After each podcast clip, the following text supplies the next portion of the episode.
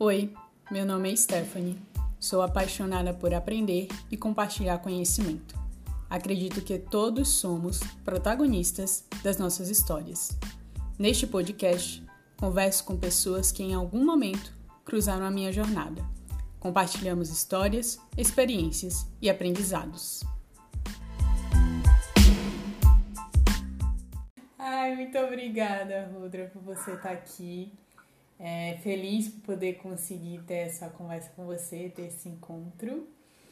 É, eu comecei a acompanhar semana passada, acho que foi semana passada seu conteúdo e achei muito bonito, muito leve a forma como você compartilha, sabe, o teu conhecimento, tanto no YouTube quanto no Instagram. E eu, eu achei, tipo, fiquei encantada com, com esse processo. E aí fiquei com essa vontade de conversar com vocês, de entender tanto um pouco mais sobre o que você compartilha, né, quanto uhum. sobre o seu processo, né, o que te fez desenvolver o que você desenvolve hoje. E aí para começar ah, eu queria te conhecer um pouquinho mais, me conta um pouquinho da tua história. Bom, então meu nome é Rudra, né, mas é um nome muito incomum, o que faz algumas pessoas perguntar, mas nasceu com o nome Rudra? Seu nome é Rudra mesmo? O meu nome de batismo é Everaldo. Então, Rudra foi meu nome de iniciação na Índia, que eu recebi da minha guru. Então, todo um processo de iniciação. Então, desde então, eu uso o nome Rudra Das. Eu acho que tem já, talvez estou indo para 12, 13 anos que eu já uso esse nome Rudra. Então, se você falar Everaldo aí, eu já nem reconheço mais como a minha identidade. Eu vivi por sete anos na Índia, fui para estudar, ah, queria estudar yoga, assim, o mais próximo possível da fonte, fiquei sete anos na Índia. Aí fiz a minha graduação em Ciências do Yoga, foram três anos de graduação. Depois fiz um estágio no hospital, fiz um mestrado em Yoga e comecei um PhD em Yoga. Então, eu literalmente gosto de estudar. Eu acho que estudar para mim é um prazer, sabe? Eu tô assim, tô, ah, tem nada para fazer. Ah, vou fazer uma graduação. Ah, tem nada para fazer, vou escrever um artigo. Ah, tem nada para fazer, vou pesquisar. Então eu gosto muito de aprender. Ah, no meu PhD, eu comecei a fazê-lo, era sobre o impacto do, yoga para reduzir violência e agressividade nas escolas brasileiras. Então eu retornei para o Brasil para poder fazer a minha pesquisa. Cheguei aqui, tive boas surpresas, não tão boas assim, que acabei encontrando um sistema de ensino um pouco atrasado, algumas questões do yoga que as pessoas achavam que era doutrinação. Voltei bem em 2014, um período muito complicado no Brasil. Então tive que trancar o meu PhD e eu vou restabelecê-lo de novo com uma outra pegada para pessoas adultas, que aí eu não vou precisar depender da Secretaria de Educação para fazer pesquisa, de paz, de autorização, então fica bem mais fácil. Aí, chegando no Brasil, fiz uma outra graduação em filosofia então, a área de filosofia que eu gosto é a parte da filosofia da mente. Você assistiu aquela série Black Mirror? Não, mas eu, eu, na verdade, vi alguns episódios. Então, essa é, a minha, essa é a minha área da filosofia. Então, o que é a consciência, o que é a mente, como que a nossa mente interage com o mundo físico. Então, essa é a minha área de filosofia. Atualmente, estou fazendo uma outra graduação em física e também faço um mestrado em ciências da religião onde eu pesquiso a ética do yoga dentro do hinduísmo. Então, sempre gosto de estudar. Caramba, eu, é admirável isso. Eu achei uma coisa que você trouxe que eu achei pertinente, que eu ouvi recentemente em uma das minhas conversas. Eu tava faço parte de um programa, né, que tenta que tem o propósito de desenvolver lideranças políticas para atuar no Brasil, para fomentar e melhorar nossa sociedade e um dos nossos objetivos é, ao final do programa, né, esse ano, a gente entregar um projeto de política pública que esteja conectado a uma das ODSs que a gente tem, das 17 ODSs. A ODS que eu estou desenvolvendo é em educação, né? E eu fiquei entre duas, entre a de educação e entre a de é, desenvolvimento de política de paz, de cultura de paz, algo do tipo. E aí, uma, em uma das minhas conversas, para poder entender sobre como a gente pode democratizar a aprendizagem, a, a pessoa que eu estava conversando, que é a Malu, ela disse: Stephanie é muito complexo, porque o nosso sistema é muito burocrático e tem seus motivos, né, para proteção, para desenvolvimento da criança e tudo mais. E você às vezes só consegue ter essa democratização, esse olhar mais aberto para o adulto, que foi basicamente o que você fez, né? Saiu de desse ambiente de tentar trabalhar dentro do sistema educacional que a gente tem, que é muito convencional, é muito tradicional, ainda é muito fechado. São poucas as escolas que têm uma abordagem mais holística e aberta, né, de escuta, por, por várias questões. E a gente acaba indo para o lado do adulto que tem um pouco dessa relação de que já é um momento que você está relativamente mais maduro e se sente mais é, livre para se autodirigir nessa, nessa busca, né? nesse aprendizado. E a gente consegue se conectar mais.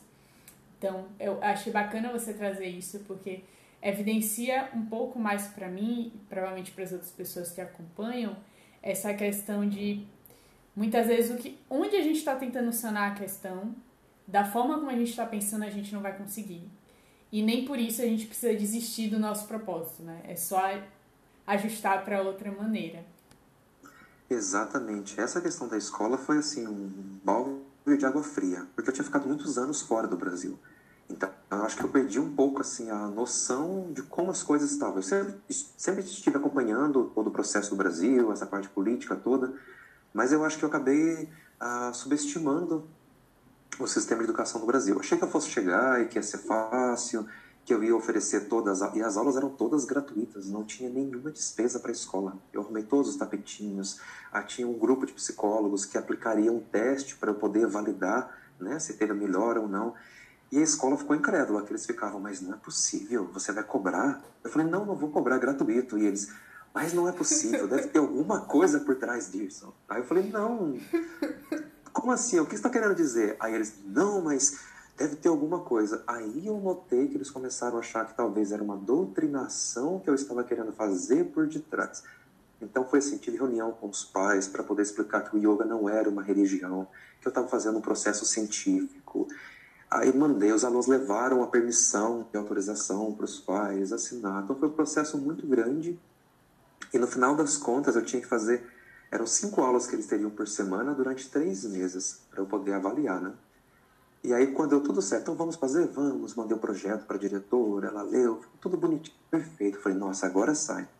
Aí, no dia que eu ia começar, ela disse, então, a sua primeira turma está ali, vai ser no horário da educação física. Aí eu falei, tá, hoje tudo bem, mas e amanhã? Que horário vai ser? Aí ela, não, não é só uma vez por semana? Aí eu, não, você não leu o meu projeto, é só cinco dias por semana. Aí ela, não, mas cinco dias por semana não tem como fazer. Então, assim, outro problema. Então, realmente é complicado, sabe? Rudra, é, você, só para a gente se contextualizar geograficamente, essas tentativas foram em que região? Ah, no sul de Minas, em Poços de Caldas. Então, só para a gente entender, porque, tipo, é, isso também interfere, né? A gente às vezes não tem noção Sim. tanto, tipo, externa em outros países, isso pode ser, tipo, uma abordagem super abraçada e apoiada, e aí a gente chega no Brasil e não é. E aí a gente pensa também em que região é que talvez teve esse embate para poder a gente também se perceber. Porque às vezes a gente, por exemplo, eu moro em Salvador, moro na Bahia, eu posso ter uma ideia de que aqui é que é limitado, sabe? E aí quando a gente conhece o outro lado, não, peraí, aquela região também sofre ou tem uma mesma questão que eu tenho, então não sou tão diferente. Pois é. é e uma das questões que eu queria para fazer no, no, no, PHD era que fosse uma escola pública. Porque eu pensei, se eu voltar, voltar ao Brasil, eu fazer algo no público, né? Quero ajudar as pessoas. E curiosamente foi onde eu mais encontrei resistência. E aí as escolas particulares abriram as portas, vem para cá, inovação vem. Mas como a minha pesquisa era de escola pública, eu não poderia fazer essa mudança que era uma coisa simples, de escola pública para privada, mas dentro do processo é uma coisa muito complicada. E aí não consegui. Então aqui, pelo menos, as escolas particulares, elas tiveram uma abertura maior. Eu não sei se porque talvez as decisões estão mais no controle ali da, da organização da escola, talvez não depende de secretaria, não depende do, do Estado, então eles ficam um pouco mais autônomos. Então eu encontrei mais facilidade dentro da escola particular do que na escola pública aqui. É, e aqui fica evidente esse gap da liberdade de desenvolver a aprendizagem, né? E, que é algo que a gente bate e como isso pode impactar. Porque se a gente for falar em números, tudo bem que tem muitas escolas particulares privadas, mas quantas pessoas eles formam, né? E qual é a limitação de acesso? A maior parte da nossa população, ela é dependente ainda de alguma forma desse setor público. E aí se a gente tem um setor público que limita esse agregar, né, de, de processos de oportunidade de desenvolvimento, de algo que é tão interessante, que é como você trouxe, vai além de qualquer ideia de doutrinação que muitas vezes está incutida na nossa mente, né? De que vai desvirtuar aquele, aquele jovem. E a gente poda é, a possibilidade do outro. Sim, sim. Quando eu retornei para o Brasil também, acho que até hoje, a visão das pessoas em relação ao yoga é uma visão muito limitada. Eu acho que nós ainda temos a visão ou o yoga é somente para academia, para você fazer abertura, ficar de ponta cabeça, tirar foto de Instagram e mostrar o seu corpo bonito e flexível, ou o yoga está associado muito ao movimento hippie. Então eles associam yoga com rave, com droga, com, com coisa. Então assim, você é, tem duas visões que não correspondem exatamente ao que é o yoga. Fora do Brasil, o yoga é muito pesquisado cientificamente dentro das universidades. Então, por exemplo, na Índia tem uma graduação em ciências do yoga. Aqui no Brasil não tem. Então, quando eu lembro que quando eu falei eu vou ter Brasil, aí eu falei na escola, olha, nós vamos pelo viés da espiritualidade, porque eu achei que por esse viés seria uma coisa mais mais tranquila. E muito pelo contrário, para eles espiritualidade tinha a ver com espiritismo, que talvez ah, teria espíritos envolvidos. Então foi assim, foi muito complicado no começo eu trazer pelo menos aqui na minha cidade o que que era o yoga, o papel do yoga, então foi um processo assim de formiguinha aqui na minha cidade de realmente educar a cidade e para o que é o yoga. Então foram muitos vídeos. O que é o yoga? O que não é o yoga? O que é espiritualidade? O que é religião? O que é ciência? Para realmente ir educando a, a, a, cidade onde eu moro, né? E olha que a minha cidade não é tão pequena assim, nós somos 180 mil habitantes. Então não chega a ser uma grande cidade como Salvador, mas também não é uma pequenininha com 5 mil habitantes. É, não, esses pontos que você traz são importantíssimos do, do preconceito, quando eu digo preconceito, é um conceito pré-estabelecido, nem estou falando nesse sentido de ah, agressão, sim, sim. mas tipo, conceito pré-estabelecido que faz com que a gente puxe ali as memórias, todas as referências que já existem e valide aquilo como uma verdade absoluta e a gente acaba se impelindo de se abrir para a perspectiva que outra pessoa traz. Então, em algum momento, a gente entendeu que espiritualidade parece com espírito que está ligado a espiritismo, então, não, eu não quero me envolver com essa doutrina, e se está ligado a essa doutrina, não, isso não é bem-vindo. E você não se abre nem para poder entender da perspectiva do outro se isso é isso mesmo, para fazer uma pesquisa, né? E isso ingessa a gente muito e poda.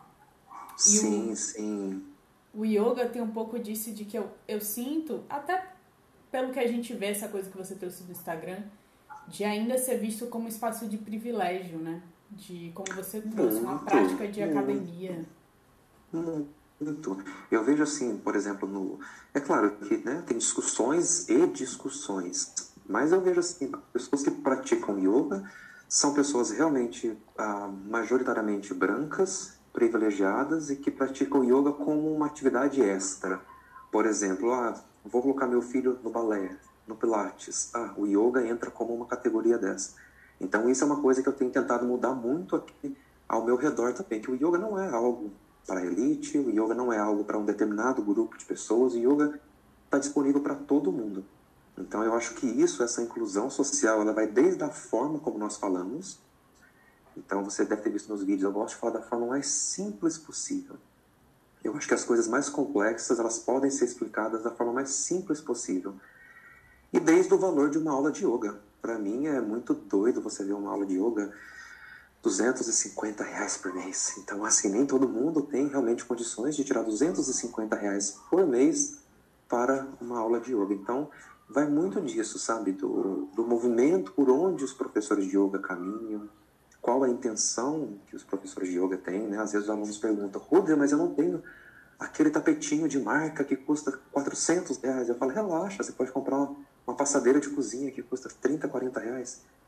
Então, às vezes, mesmo dentro de uma prática que é originalmente tão simples e tão humilde, no sentido de você não precisa de muita coisa, hoje é transformada em uma prática que você precisa roupa mais cara, você precisa do top mais caro, você precisa do incenso que veio montanhas do Himalaia, você precisa da pedra de sal caríssima, você precisa do cristal ametista que custa 500 reais. Então, ou seja, uma prática que era simples também se tornou algo que é quase impossível de praticar, né?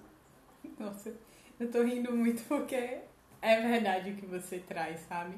Não que, tipo, não seja bacana, né, gente? A gente ter um espaço que promova um aconchego, né? Que na verdade a gente se sinta, digamos assim, prontos para a prática. Que o espaço influencia na, na gente. Mas que a gente não se doutrina ter que ter coisas, né? Ter que ter a melhor das melhores das condições para fazer algo que muitas vezes você só precisa de uma manta de 10 minutinhos, de 30 minutinhos ali, dependendo do seu tempo, e às vezes do seu celular para conectar uma aula, sabe? Ou de alguém disposto para isso. É o básico. Sim. É, eu acho que a, as pessoas, no geral, digo assim, né, bem generalizando mesmo, né? Eu acho que as pessoas confundiram em algum momento da história, não sei exatamente onde, as pessoas confundiram muito o, o aparecer com o ter e o ser. Sabe, hoje eu vejo que as pessoas estão muito preocupadas com o aparecer. Então você tem que aparecer de uma determinada forma, você tem que se portar de determinada forma no Instagram. O importante é você aparecer para o outro. Não é nem o que você é ou o que você tem, mas é o que você aparenta ser. E também as pessoas confundem muito aquilo que elas têm. Então elas acham que ter o último tapetinho da moda, a roupa mais cara, aquilo, ter aquilo vai fazer com que você pratique yoga. E elas esquecem que o verdadeiro significado do yoga é você ser. Né? Eu sei que parece até clichê todo mundo falar isso. Ah, estou procurando autoconhecimento. Autoconhecimento você não precisa de todos esses acessórios caros e complexos. Você precisa parar, olhar para dentro e ver quem você realmente é. Olhar suas fraquezas, as suas habilidades e realmente olhar quem você é. Então acho que as pessoas confundem muito isso, aparecer, o ter com o ser. Nossa, que, que reflexão. Trazendo aqui que às vezes eu me, colo, me pego nesse lugar, né, de tipo, para poder praticar um exercício ou ir para uma academia, tem que estar tá com aquela roupa que vai ser bem vista ou que vai ser da marca, que por algum motivo eu gosto, né, e acho bonita. Mas o quanto muitas vezes esses, essas camadas, né, do, do que o outro tá vendo, de como o outro vai ver a gente, ou de como a gente quer ser visto, ela impede a gente de fazer o que precisa ser feito, né? Sim. Eu me pego isso no próprio Instagram, tipo, querendo compartilhar, porque eu gosto muito de compartilhar o que eu aprendo, e aí eu fico, mas será que vai ser relevante? Será que vai importar para quem faz parte da minha rede? O que é que as pessoas que já me conhecem vão achar? Eu caio nesse limbo às vezes. Sim, eu acho que também nessa, nessa nossa ânsia de parecer para os outros aquilo que nós queremos que os outros vejam, eu acho que a gente acaba impedindo de conectar de forma autêntica. Então, por exemplo, você vai ver no meu Instagram, eu posto coisas muito técnicas de livros antigos de yoga, mas eu posto foto feirando de ponta cabeça, eu posto foto indo no supermercado e colocando, ai Senhor, me livrai da tentação. Porque eu acho que a espiritualidade ela tem que ser o mais próximo do dia a dia. De nada adianta ter uma espiritualidade, um yoga em cima de um pedestal no topo das montanhas do Himalaia se você não conversa com as pessoas no dia a dia. Então eu sou muito a favor de mostrar vulnerabilidade, de mostrar o dia a dia, de mostrar o faz, sabe? Eu acho que isso, eu acho que as pessoas estão acostumadas a todo mundo se preocupar em mostrar algo que não é nas redes sociais, enquanto todo mundo no, no fundo sabe que aquilo não é verdade. Mas ninguém tem coragem de dar o primeiro passo de mostrar como é. Ninguém vai mostrar, por exemplo, comendo um pão com ovo, ninguém vai mostrar comendo arroz, feijão, né? As pessoas só vão tirar foto do prato caro, do prato equilibrado, bonito. Então a gente perdeu essas pequenas características, né? Que eu acho que faz parte da nossa vida. Nossa, que reflexão. E agora me vem uma coisa que você falou muito do yoga, mas como, como é que você entrou ou chegou nesse caminho, ou já foi algo muito cedo que você já teve contato? Porque você chegou aí para a Índia, né? Então foi algo que você foi viver uma imersão mesmo na fonte. Sim, eu sempre fui muito curioso por religião, por filosofias, por espiritualidades, por espíritos. Então, desde que eu me lembro por criança, eu gostava de religião. Então, me lembro assim, com 5, 6 anos, indo na missa com a minha mãe, lendo a Bíblia, não entendia nada, mas lia, né? Era a esperança de tentar entender alguma coisa ali. Ah, sempre participei muito de Umbanda, de Candomblé, Wicca, Espiritismo, Igreja Católica, Evangelho, tudo que você imaginar que tem algo de misterioso, do sagrado, eu estava dentro. Se você falasse, Rudra, tem alguém que conversa com o espírito em tal lugar, eu iria lá ver. Então sempre foi uma coisa que me moveu muito.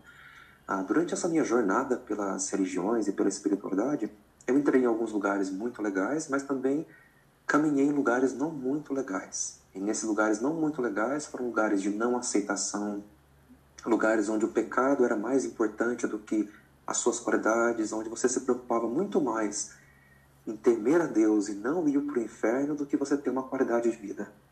Então, assim, eu comecei a entrar em, em lugares em que não eram tão saudáveis assim. E um desses lugares em que eu entrei que não era saudável, em questão da sexualidade, eu sou um homem gay, então, para uma pessoa gay na religião, isso é uma coisa muito complexa, porque você já tem que já tem aquele estereótipo, não, eu respeito, mas eu não aceito, né? Ou ah, eu aceito, mas não, você não pode ter o comportamento. Então, eu comecei a entrar em várias questões comigo mesmo, em várias questões com o meu próprio corpo. Então, em várias religiões, o corpo nunca é bem visto. É algo sujo, é algo pecaminoso, é algo que não deve ser celebrado, é algo que deve ser tolhido. Então foi um processo de muita descoberta, até que um dia encontrei um amigo meu e ele me prestou uma revistinha de yoga. É, sabe essas revistas de almanac da década de, sei lá, década de 10, preto e branco, as pessoas com roupinhas de polaina, de Jane Fonda, roupinha de academia. E nessa revista as pessoas, as mulheres faziam posições de yoga e falavam como que elas encontravam Deus através do corpo dela. E eu fiquei, why? Aí agora já denuncia a minha região. Why? Mas como assim encontrar o corpo através de Deus? Como isso é possível? Não se encontra através da oração, através da penitência? E aí levei essa revistinha para casa e fiquei um tempão à noite olhando a revistinha. Falei, meu Deus, existe um mundo completamente diferente que eu nunca tinha visto. E aí, nessa época, eu participava de uma outra instituição que você não poderia participar de religião nenhuma. Se você participasse, você era expulso. Então, era exclusividade. E aí, eu lembro que eu falei, ai, eu, eu preciso conhecer esse tal de yoga, tenho que ir. E marquei uma aula de yoga na, numa escola aqui, cheguei lá. Qual que é o seu nome? Eu, Mário. Dei o nome errado, porque se eu fosse descoberto, pelo menos era o Mário que teria ido, não era o Everaldo na época. Fiz a primeira aula de yoga e me apaixonei. Foi assim, foi uma aula em que eu pude sentir meu corpo, meu corpo não era pecaminoso, meu corpo não era sujo, meu corpo era um instrumento de autoconhecimento e fiquei apaixonado. Então, assim, eu acho que essa minha jornada na espiritualidade, ela começou com atos de rebeldia, sabe, atos de realmente eu vou me rebelar não pode fazer isso. Ah, por que não? Ah, não pode tomar deste copo. Ah, por que não? E se eu tomar um, um pouquinho, o que acontece? Então, acho que nesses pequenos atos de rebeldia, eu fui me descobrindo em várias áreas. Então, eu comecei a praticar o yoga, entrei numa academia onde tinha, só tinha aula de yoga, você tinha que fazer academia para depois fazer yoga. E fui assim, me apaixonando cada vez mais. Até que eu desisti dessa, dessa, dessa religião que eu fazia parte e falei, quer saber de uma coisa? Eu vou ficar só com yoga. E aí comecei a praticar na academia e fiquei assim, doido. Eu falava, gente do céu, quanta coisa diferente. E às vezes a gente está tão preso no nosso mundinho cristão que a gente não consegue conceber que um bilhão, duzentos milhões de pessoas na Índia vivem de uma forma completamente diferente. E quem somos nós para dizer que nosso é a forma correta de viver? E aí, aos 25 anos, eu acho, acho que foi 25, 24, 25 anos, eu resolvi fazer uma mudança radical na minha vida. Eu também sou músico, então eu saí do Brasil e fui para a França para estudar música, flauta transversal. Aí da França eu comecei a estudar, e quando você toca música de um hobby, né, é, é, diferente. Você toca legal, né, você toca musiquinha que as pessoas gostam, tem a fogueirinha, né? Agora, quando você toca profissionalmente, a pegada é muito diferente. Você tem que tocar se você gosta, se você não gosta, se você se sente bem ou não, é o seu trabalho. E aí eu comecei a entrar num período não muito saudável com a música, em relação à música. Eu estudava de 10 a 12 horas por dia, só parava de tocar quando tinha espasmo nas mãos. E eu falei, não, isso não está saudável de novo. Cadê aquela, aquela, aquele sagrado do meu corpo? Agora, onde que eu estou transportando isso para as minhas mãos? E aí resolvi fazer uma outra mudança na minha vida. Falei, quer saber de uma coisa? O que, que eu gostaria de fazer se eu pudesse fazer qualquer coisa? Falei, eu queria estudar yoga. Aonde tem yoga? Na Índia. Então vamos para a Índia? Vamos. Como que você vai para a Índia? Não sei. Mas aí como é que vai fazer para chegar lá? Não sei. E foi literalmente assim. Então eu, eu entreguei a bolsa que eu tinha lá na França, falei que eu não queria mais na escola que eu estudava, me demiti, né? cancelei. Fui para casa e no caminho eu fiquei pensando, bom, né, Deus, agora é a hora de você operar na minha vida de alguma forma. Eu abri, mostrei que eu realmente estou interessado em ir para a Índia. Cheguei em casa, comecei a jogar no computador Índia, brasileiro, golpe do baú, Índia, uh, Índia, estágio, todas as possibilidades para ir para a Índia. E aí encontrei, fui mandando um monte de e-mail na época do ICQ, do Messenger, fui mandando um monte de e-mails para as pessoas. Olha, eu quero ir para a Índia, você tem uma vaga aí, você consegue me ajudar para ir para a Índia? E aí tinha um amigo que tinha um amigo que tinha um amigo que estava na Índia. Aí eu entrei em contato com ele e falei, eu quero muito ir para a Índia. Aí ele falou, onde você está? Tá aí no Brasil aonde? Eu falei, então, estou aqui na França, em Lyon. E aí ele, cara, para que você quer ir para a Índia? Fica aí na França. Aí eu falei, nossa, não fala isso para mim, eu tô querendo ir para a Índia. E aí ele falou, olha, posso te ajudar aqui, mas a área que você quer não tem como, eu não sou músico eu trabalho aqui numa empresa de design e a gente tem uma vaga de estágio para designer. Falei para ele, eu sou designer. E na verdade eu fui também designer antes. Eu trabalhava com web designer e design gráfico. Aí ele falou, você tá brincando? Eu falei, não, eu tô falando sério. Eu sou designer também. Aí ele falou, manda seu portfólio aqui para mim. Eu falei, ah, dois segundos encaminhei para ele. Aí ele falou, rapaz, se você quiser vir então, a vaga é sua. E aí fui para Índia. Aí voltei para o Brasil para pegar os meu visto e fui para a Índia para fazer esse estágio. ganhava acho que 300 reais na época. Era muito pouco? Sim. Dava para sobreviver de forma tranquila? De forma alguma. Mas pelo menos eu estava na Índia. Então essa era a minha, essa era a minha vontade. Eu sempre acreditei assim: você nunca consegue pegar as coisas se as suas mãos estão cheias. Então a gente tem sempre que fazer uma escolha. escolha. E todos requerem um não, de uma certa forma. Então, para mim, eu sabia que naquele momento eu precisaria fazer os sacrifícios para poder estar na Índia. Ah, não sou rico, a minha família nunca pagou os meus estudos, não, não, não tinha suporte financeiro para ir para a Índia, não era tipo. Lá na Índia é muito comum você encontrar europeus que terminam o ensino médio e vão tirar dois anos para viajar à Ásia. Então vivem em hotéis, né? Muito bem. Então eu não tinha isso. Então, para mim, era uma condição trabalhar e ficar na Índia.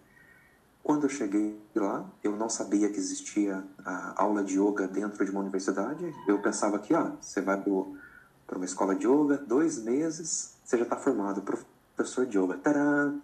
Três meses, você é o professor de yoga. E descobri que não era bem assim. Que existia realmente aulas de anatomia, fisiologia, bioquímica, existia uma graduação, TCC, eu tinha aulas de segunda a sexta-feira, de 5 a 6 horas de aulas por dia. Então, assim, era realmente um curso universitário. E para mim foi um prazer. Para a Índia, teve momentos muito bons, momentos não tão bons assim. Mas eu acho que tudo isso literalmente ajudou a construir quem eu sou hoje. Então, tive professores muito ruins que me ensinaram a como não ser um professor ruim hoje, sabe? Tive professores que falavam de forma muito difícil que eu ficava, o que está querendo dizer? Então hoje eu tento trazer uma linguagem muito simples e muito acessível para as pessoas, para que realmente haja essa comunicação, que para quem me ouça entenda exatamente o que eu estou querendo dizer. Nossa, que, que história bonita, sabe? Eu gosto muito de, de conhecer isso porque muitas vezes a gente vê você passando lá o conhecimento, mas a gente não sabe como foi seu processo para adquirir aquele conhecimento, sabe? Para desenvolver. Muitas vezes, quando a gente está, por exemplo, querendo começar a compartilhar algo na internet de uma forma meio que profissional, a gente tem uma referência de alguém que já está fazendo isso há um tempão e a gente não sabe como foi o processo né, da pessoa, é, do motivo dela estar tá lá também. E eu acho super bacana quando a gente consegue fazer o que a gente está fazendo agora, que é tipo entender o processo, sabe? Entender a sua jornada e quanto isso diz sobre você, né? Como você trouxe.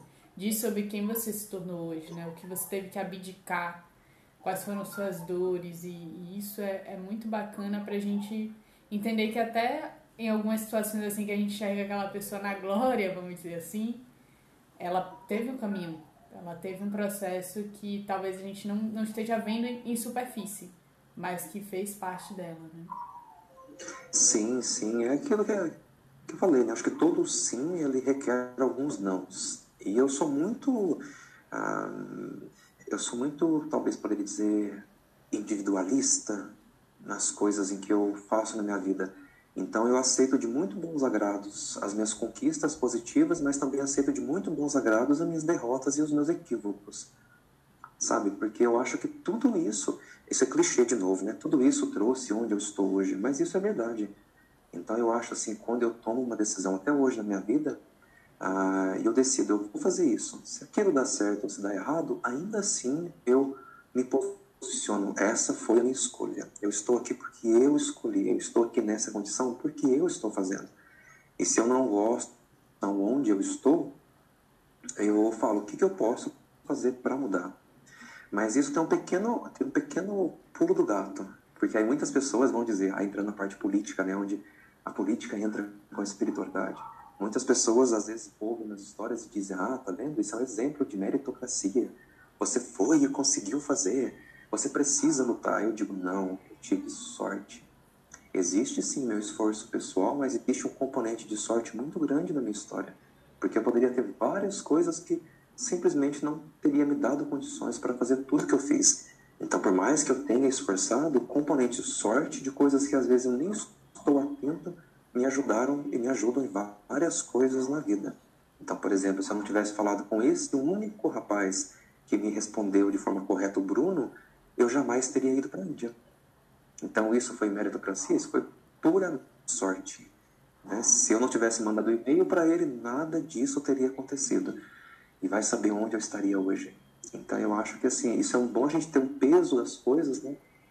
Quando eu digo que eu trago a responsabilidade para mim, sim, mas eu ainda compreendo que existem vários componentes que transpassam a minha vontade ou o meu autocontrole na vida. Nossa, isso dá para refletir muita coisa. É uma coisa que eu percebo até em mim. Muitas vezes eu quero, né? Eu tenho muito essa coisa de tipo, quando eu quero uma coisa, aí eu já parto planejamento, já vou executando meio tratorzinho, sabe? Porque eu, eu gosto de ver as coisas feitas e eu gosto de realizar as coisas, de criar, de produzir.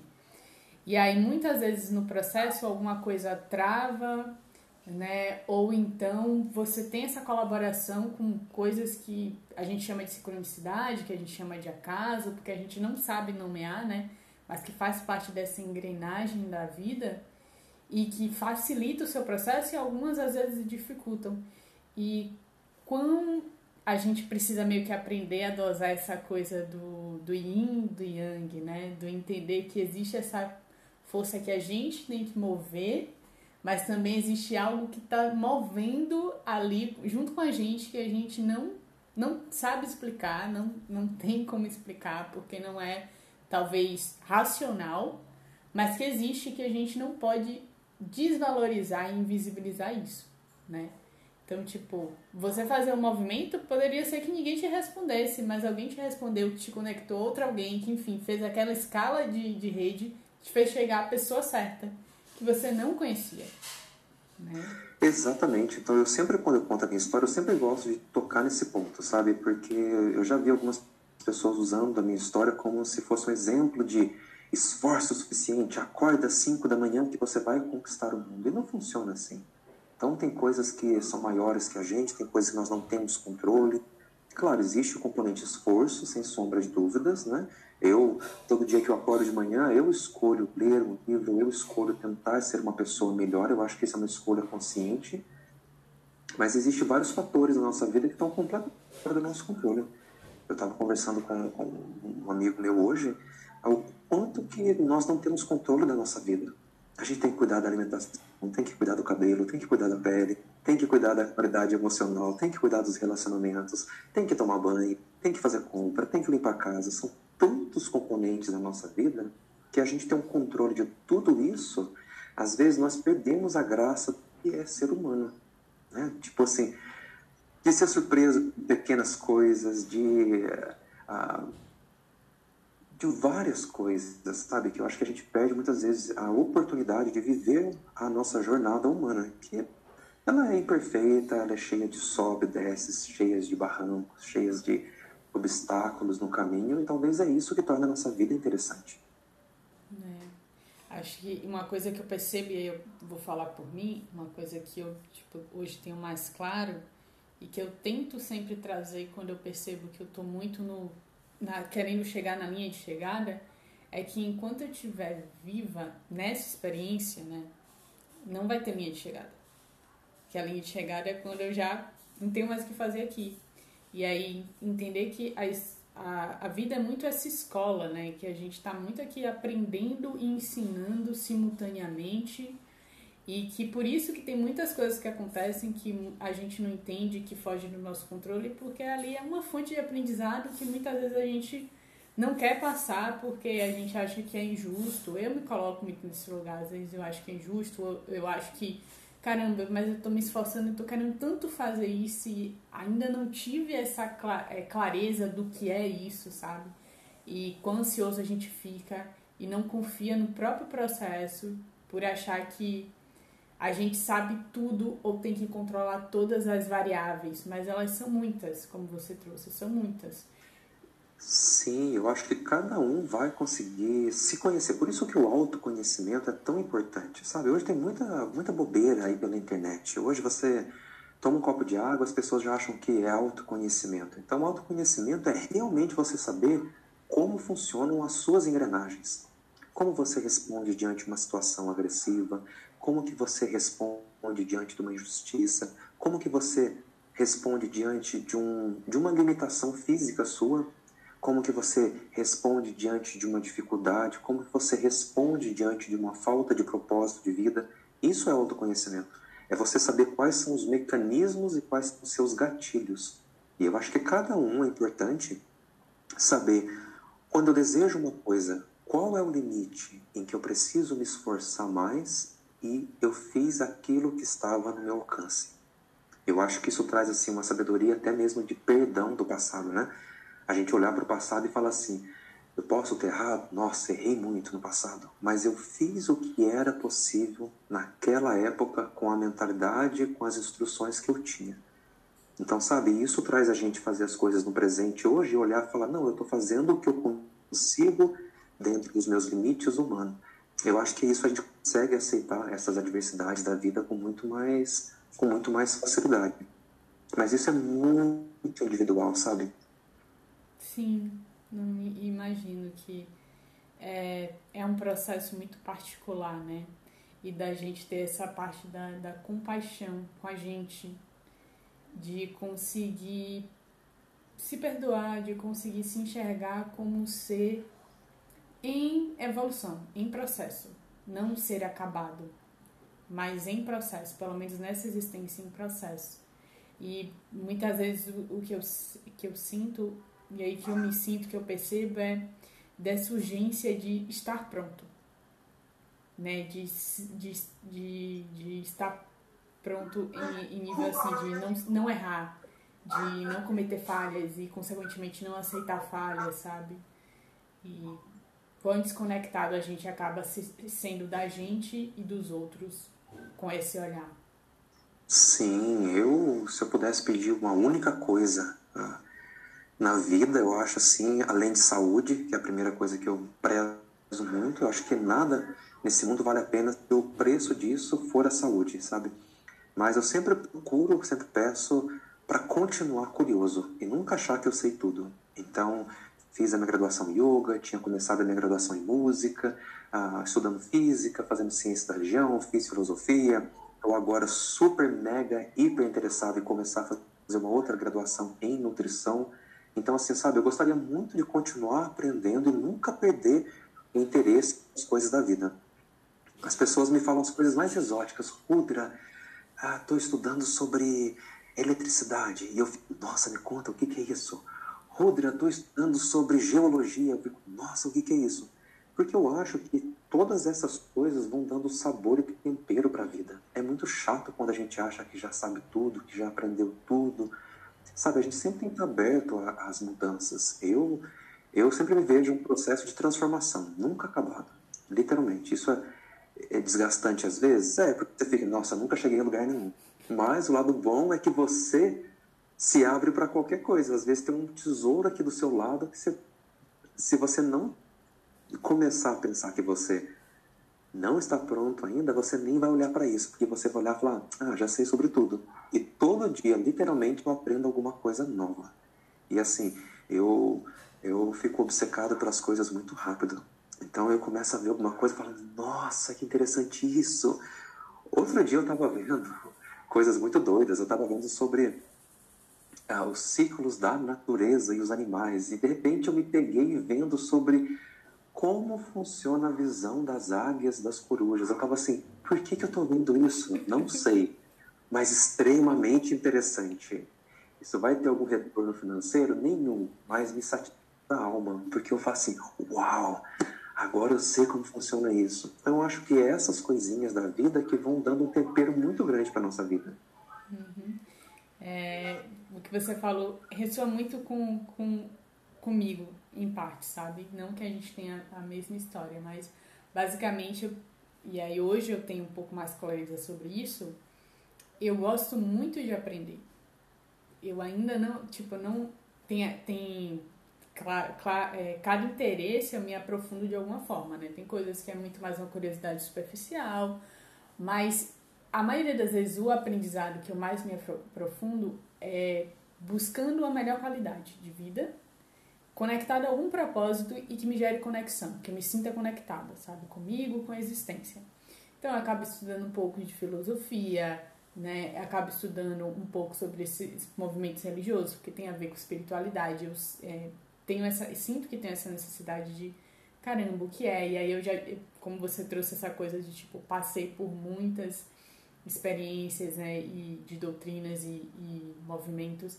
Eu não participei de tantos quanto você, mas já frequentei a protestante, já frequentei a católica, e domingo vou na missa com minha avó, mas busco é, e frequento grupos de budismo, porque eu acho importante, né? E eu gosto e, e eu consigo perceber onde eu me sinto mais confortável ou não, onde eu sinto que ressoa com os meus valores pessoais, né? Com as coisas que eu valorizo ou não, que eu acho que isso serve também como guia, como bússola, mas eu me sinto o tempo todo estimulada ao aprendizado, não a ser expert em algo, sabe? E aí talvez a minha expertise seja em aprender, né? em aprender aprender, e não a ser expert em uma habilidade específica, mas sendo como esse fundamento essa busca por uma qualidade de vida melhor, sabe? Melhor em relações, melhor em relação com a gente, comigo, melhor, melhor em relação com o corpo, melhor porque a gente muitas vezes traz esse ponto de eu sinto, né, a gente trazer, não, você tem que saber exatamente o que você quer e mergulhar naquilo. Mas aí eu, eu tenho muito essa questão existencialista e eu olho pro, pro humano, né? A gente é muito plural. E a gente tem necessidades plurais. E a gente lida com pluralidade o tempo todo. Então é profissional, é pessoal, é relação, é, é como você trouxe, é alimentação, é finanças, é, inteligência emocional e a gente não tem uma educação direcionada para isso, para lidar com isso, né? Sim, eu, eu, eu acho que é, que é bem isso mesmo. E às vezes pessoas perguntam assim: Ah, você sabe o que você quer na vida, Rudra? Eu não sei o que eu quero, para ser sincero. Mas eu sei o que eu não quero. Tipo assim, eu sei quais eu sei quais coisas que eu não gostaria de ser, quais coisas que eu não gostaria de ter próximo de mim. Então, o que eu quero ainda não sei, mas eu tenho muita clareza o que eu não gostaria de ser. Então, não gostaria de ser uma pessoa desconectada com o meu corpo, não gostaria de ser uma pessoa raivosa. Isso é uma coisa que, assim, eu oro todos os dias, sabe? Para que eu saiba ter tolerância, conversar com as pessoas, para que eu consiga falar com as pessoas dos mais diversos meios possíveis. Sei que às vezes é difícil, às vezes é, porque nós encontramos às vezes pessoas com visões de mundo completamente diferentes da nossa, mas ainda assim é uma visão de mundo diferente, sabe? Então, ah, eu acho que esse papel de educar, de conversar, de dialogar, literalmente, eu acho que isso é muito importante. Então, muitas vezes eu não sei o que, eu quero da vida, mas eu sei o que eu não quero ser. E às vezes isso já é um bom caminho, sabe? Vai um pouco diferente daquela frase, acho que é da Alice, né? Que eu, eu acho que o gato fala para ela: se você não sabe para onde você vai, todos os caminhos, não é? Eu já vou em direção oposta. Não sei para onde eu quero ir, mas eu sei aonde eu não quero chegar. E você, isso aqui eu não quero ser. Caramba, você trouxe uma ótima referência. Porque às vezes eu olho assim, mas eu tava indo pra esse caminho aqui, gato. Mas eu vi que eu já fui até onde dava pra ir nele, eu já não tô achando tão interessante. Chegou aí uma bifurcação que me gerou uma curiosidade. E aí, né? e é, é interessante isso. Sim, e essa vida é muito dinâmica. Não tem como a gente falar, eu quero ser isso, isso, isso, plano daqui 10 anos, porque ela é tão dinâmica, tem tantas bifurcações, trifurcações, quadrifurcações, que se você não se adapta nessas pequenas mudanças que existem na sua jornada, talvez você nunca chegue aonde você quer. Porque são tantas variáveis, são tantas possibilidades que a gente não sabe, né? Por exemplo, sei lá, eu ah, eu acordei de manhã, ah, eu quero experimentar uma fruta diferente, né? Eu tenho, eu sempre falo isso nas minhas aulas, eu brinco muito. Tem um carrinho de sorvete aqui na minha cidade, é um carrinho de sorvete bem de cidadezinha, de interior, Parece um furgãozinho. Aí tem desenhado ali a cônica. Eu vou tirar uma foto e te mando desse carrinho de sorvete. É um furgãozinho, bem assim. E muitas vezes eu vou lá tomar sorvete. E aí o, o, o rapaz pergunta, qual o sabor? Eu falo para ele, me surpreenda. Sabe? Aí ele já acostumou agora comigo. Mas no começo ele ficava assim, como assim? Tá, morango, chocolate? Aí eu falei, ah, você consegue melhor que isso, vai. Aí ele, milho verde, ah, ameixa, acerola, Aí eu falo, ah, você não surpreende mais que isso. Então, o que eu faço isso? Eu acho que a gente sempre pode se abrir a coisas diferentes. Então, esse pequeno gesto meu de ir no carrinho de sorvete, falar para ele, ah, me surpreenda. Ou às vezes eu vou no restaurante, a pessoa fala, ah, o que você gostaria de comer? Aí fala, ah, o que você me recomenda? O que você gosta? Me surpreende com algo. Então é muito interessante a gente ver que pequenas coisas podem nos surpreender, podem acrescentar na nossa vida se a gente tiver abertura para isso.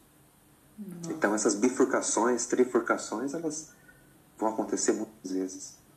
Demais, demais. E eu acho que aí eu vou dar minha dica do que eu tenho usado de repente para me guiar, mas aprendendo também, né, até onde isso pode ser uma prisão ou não, mas acho que o que a gente valoriza e aí a gente conseguir para quem não sabe, de repente, fazer um trabalho de entender quais são os valores, né, aquelas coisas que te motivam a estar ou não estar em um ambiente. Então, por exemplo, a liberdade, para mim, o aprendizado são duas coisas gritantes. O aprendizado, para mim, eu tenho a sensação de estar em movimento e estar aprendendo. Então, quando eu estou num lugar que eu estou estagnada, só mecanizada, eu sinto que eu estou sendo improdutiva. E a liberdade, que é aquela questão de, tipo, a liberdade para mim vem com responsabilidade, sabe? Tá muito atrelado. Então, não, ser livre não é ser libertino, não é ser é, irresponsável.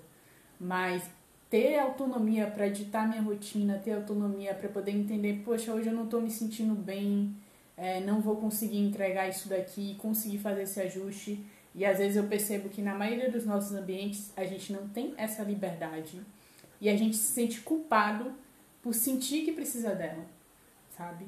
E a gente não comunica isso. Então, esses são dois dos, meus valores, mas acho que os valores eles ajudam a gente a se orientar mas também tem uma visão de que não é porque isso que eu valorizo é o certo absoluto. É o que é bom para mim, né? Mas não tem que ser. O ambiente não está errado por não propiciar isso. Eu só não, não me sinto confortável ali, vou buscar outro espaço. Exatamente. E, e a gente tentar fazer. Eu, eu gosto muito, por exemplo, eu gosto muito da minha casa. E nem é pela, por decoração, mas eu acho que a minha casa é um ambiente de paz. Então eu gosto de ter pequenas coisinhas na minha casa. Quando eu chego em casa, eu sinto assim, eu estou no meu aconchego, sabe? Literalmente. Então, para mim, ter um ambiente na casa, por mais simples possível, mas um ambiente que eu me sinta seguro, em que eu possa chamar de casa, isso para mim é muito importante, dentro da minha, do meu estilo de vida. Outra coisa muito importante para mim é a minha tranquilidade mental. Então, tudo que prejudica a minha saúde ou que tira a minha paz, eu rejeito. Eu penso assim: isso aqui vale a pena? Vale a pena eu me estressar, ficar cheio de estresse no meu corpo, não dormir bem à noite, ter problema, meu cortisol em cima, vale a pena? Então eu sempre faço essa pergunta, sabe?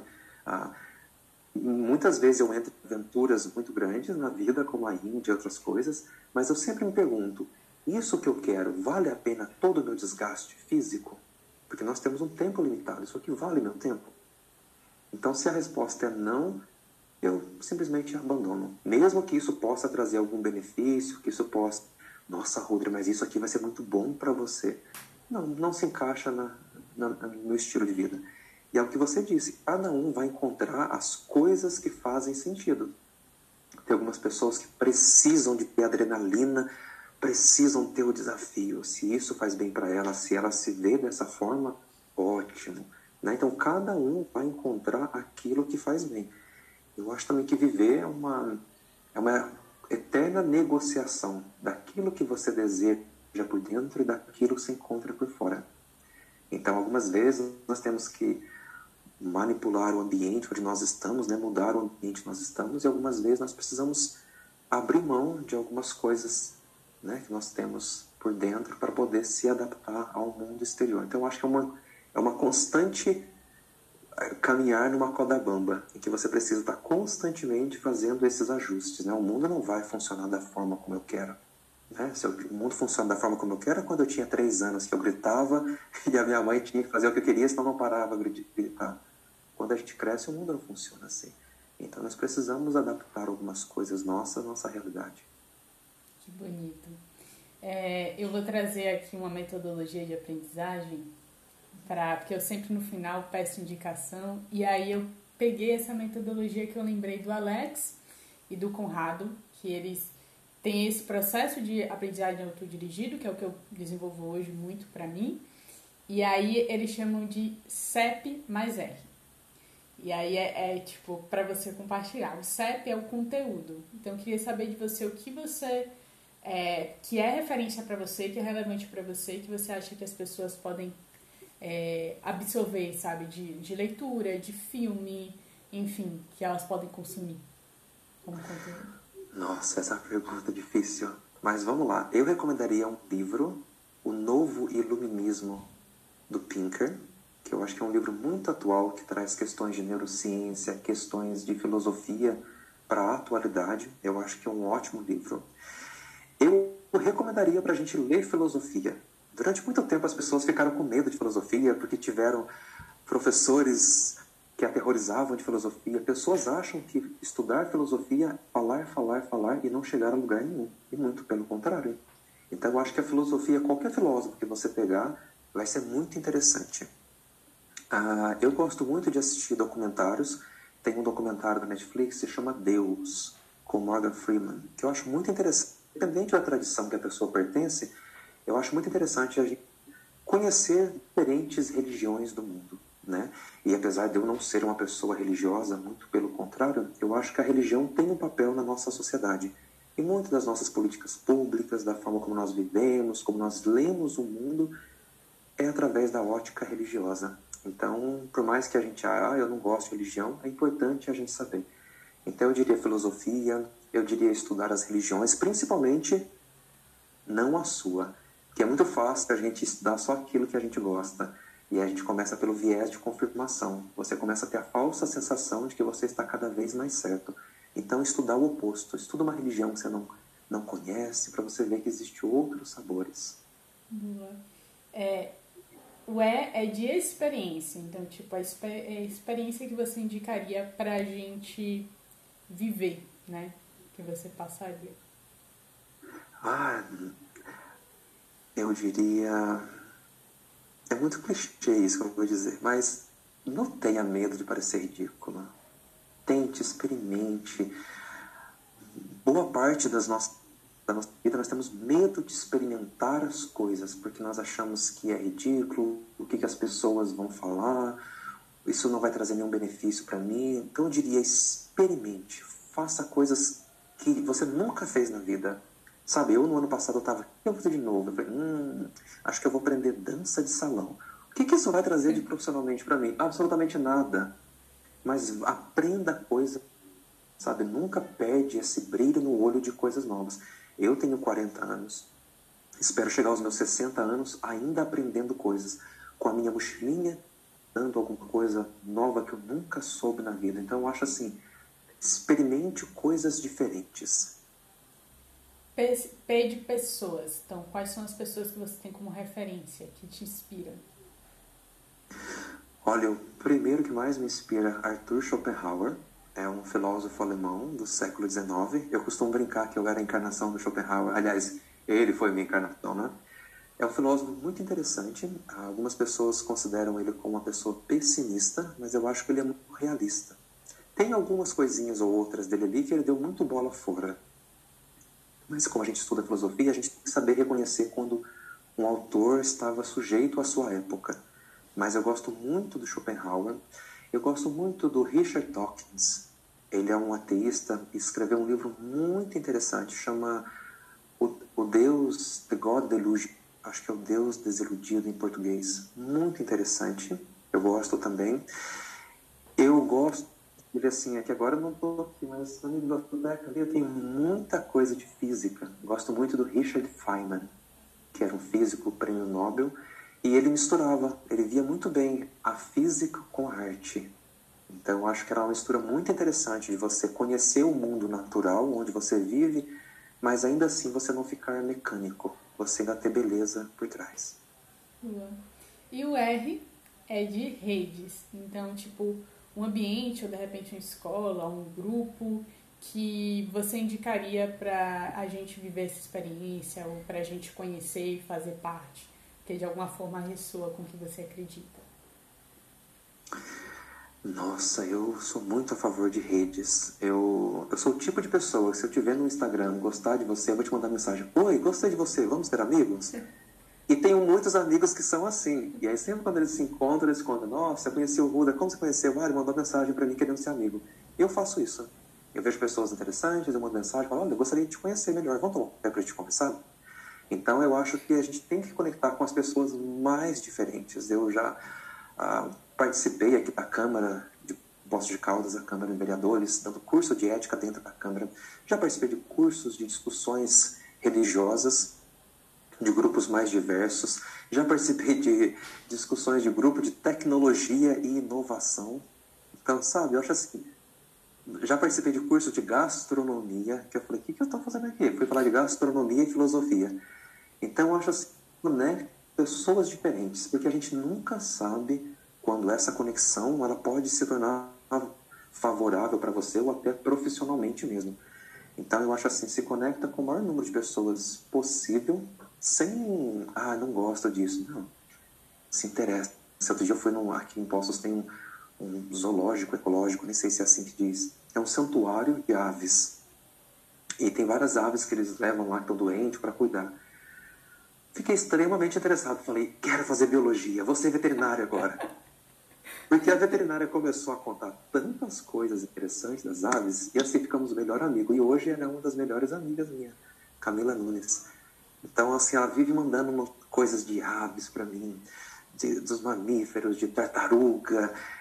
E como que a gente fez isso? Através de um papo que nós tivemos. Então, eu acho muito interessante a gente se abrir às coisas novas. Então, eu tenho um lado acadêmico muito forte meu, né? Às vezes de escrever coisas muito acadêmicas que a academia exige, mas eu tenho um lado muito, muito humano de, de fazer amizade, por exemplo, com um rapaz que trabalhava na reposição de supermercados, que se tornou um dos meus melhores amigos hoje.